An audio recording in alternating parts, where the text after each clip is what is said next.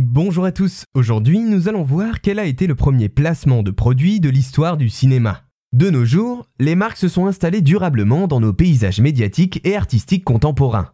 Que ce soit sur les plateformes de partage comme YouTube ou bien au cinéma, il devient parfois même complexe, dans certains des cas les plus extrêmes, d'arriver à discerner une apparition fortuite d'une opération marketing. Bon, mais alors d'abord, qu'est-ce qu'un placement de produit?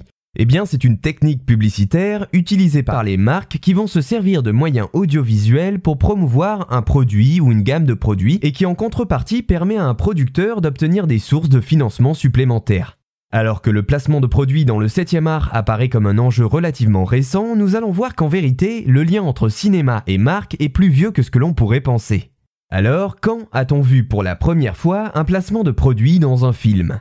Il nous faut remonter à la fin du 19e siècle, à une époque où le cinéma n'en est qu'à ses balbutiements.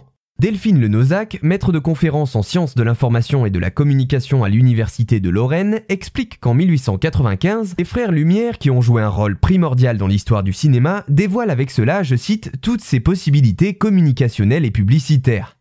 En 1896, un an après la production de l'arrivée d'un train en gare de la Ciotat, les deux frères ingénieurs qui réalisent les premières projections gratuites sur grand écran sortent un court métrage nommé Les Laveuses, qui est à ce jour le premier placement de marque au cinéma, en l'occurrence celui de la marque de savon Sunlight. Mais ceci n'est pas un film. Les laveuses correspondent plutôt au premier spot publicitaire de l'histoire, alors cela ne marche pas. Il faut ainsi attendre quelques années plus tard pour retrouver un autre personnage très connu de l'époque dans le milieu cinématographique, Georges Méliès. Pionnier dans la création des premiers effets spéciaux et trucages du 7e art, il sort en 1901 le film Barbe Bleue.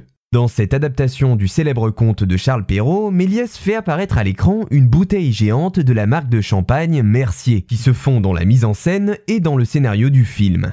Et c'est ici que l'on peut ainsi voir le premier placement de produit concret dans un film de l'histoire.